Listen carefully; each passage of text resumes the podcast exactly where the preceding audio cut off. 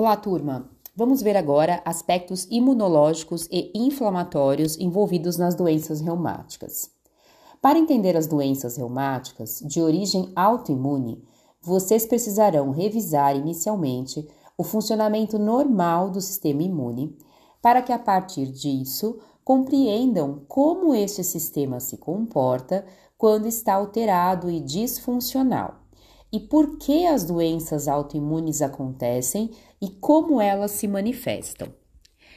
Quando você ouvir sistema imune, a primeira palavra que deve surgir na sua cabeça é defesa, algo que nos protege. Nos protege do quê? De microorganismos invasores como vírus, bactérias, substâncias químicas que possam estar relacionadas a medicamentos ou alimentos que nós ingerimos e até mesmo traumas físicos que podemos receber no nosso corpo. Imaginem agora que o nosso corpo tem um sistema composto por células, um sistema de defesa. Essas células, cada uma delas, tem uma função específica. Algumas são mais especializadas em fagocitar, matar esses agentes invasores. Outras mais especializadas em reconhecer esses agentes invasores. Outras em criar uma memória para cada vez que esses agentes invasores entrarem em contato com o nosso corpo, ativar o sistema imune e nos proteger. Enfim, são inúmeras funções, inclusive funções de controle do nosso sistema inflamatório. Existem órgãos, como por exemplo a medula óssea, que produz todas as nossas células relacionadas ao sistema imune. O timo, onde células também se diferenciam para o funcionamento do nosso sistema imune. Temos os linfonodos ao longo do nosso corpo, unidos pela nossa extensa rede linfática, onde os linfócitos se desenvolvem e ficam ali armazenados. Todas essas células vão cuidar da nossa defesa de alguma forma e vão agir contra os invasores. Então, o sistema imune é como se ele fosse o nosso exército que irá fazer a nossa defesa. Agora, como o sistema imune sabe o que é parte do nosso organismo, isto é, o que faz parte do nosso corpo e o que não faz parte, como que ele vai fazer esse reconhecimento? Então imagine que todo tipo de célula apresenta na sua superfície moléculas, características, formas que as identificam como própria do organismo, como se fosse uma digital ou uma credencial para entrar ou permanecer no nosso corpo. Já corpos estranhos têm marcadores diferentes nas suas superfícies. Então, pela característica externa dessas células, o nosso corpo é capaz de reconhecer se aquilo faz parte ou não do nosso organismo. Tudo que for estranho para o nosso corpo, vamos chamar de antígeno, como se fosse um invasor o que não é bem-vindo. Então, a propriedade mais importante do nosso sistema de defesa, do nosso sistema imune, é reconhecer o que não é próprio e produzir anticorpos e células contra eles. As células do sistema imune têm funções diferenciadas e funcionam como soldados de um exército que vão para o campo de batalha atuar.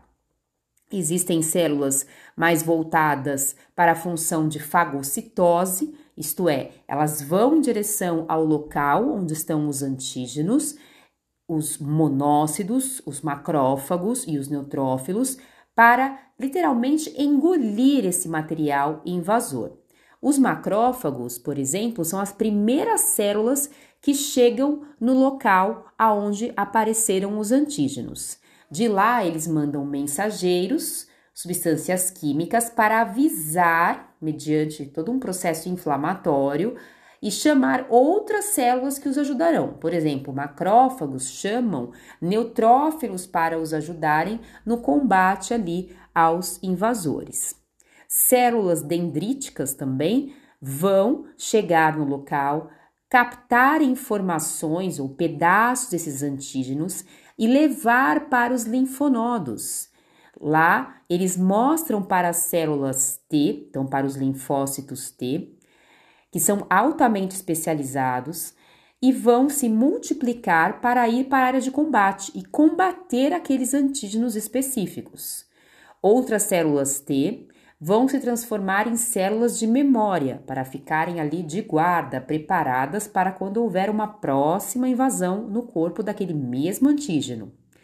Também temos as células, os linfócitos B, que vão produzir os anticorpos. Imaginem que os anticorpos é como se fossem as armas desse exército, que são verdadeiras cadeias de proteínas, cadeias de aminoácidos, chamadas imunoglobulinas que vão então entrar nos tecidos através da corrente sanguínea e vão atacar, marcar eficientemente os microorganismos para que as células que fazem a fagocitose consigam capturar esses antígenos. O problema todo é quando esse sistema imune produz anticorpos contra as células do nosso próprio corpo. Esses anticorpos começam a nos agredir em locais específicos e provocam as doenças autoimunes, ainda por motivos pouco compreendidos, que estão relacionados a uma predisposição genética e gatilhos externos. O sistema imunológico vai produzir anticorpos ou células T contra elementos celulares do nosso próprio corpo. Então, os nossos, uh, nossos tecidos passam a ser atacados pelo nosso sistema imune, formando autoanticorpos. Por exemplo, se esses autoanticorpos atacam a membrana sinovial das nossas articulações, nós iremos desenvolver a artrite reumatoide, que é uma doença autoimune. Se eles tiverem uma predileção por atacar mais a pele poderão desenvolver a esclerodermia, porque a pele é o principal sítio de lesão da esclerodermia. Então, diante deste ataque contra os próprios tecidos do corpo, a resposta será uma inflamação em locais específicos, sítios específicos, conforme a doença reumática. Por isso que as doenças autoimunes, elas podem se manifestar em surtos inflamatórios agudos. O paciente tem crises de agudização ou de reagudização. Uma das funções do sistema imune é controlar a resposta inflamatória de forma que ela seja proporcional ao estímulo agressor e moderada ao longo do tempo e espaço fisiologicamente. Então, isso numa condição normal.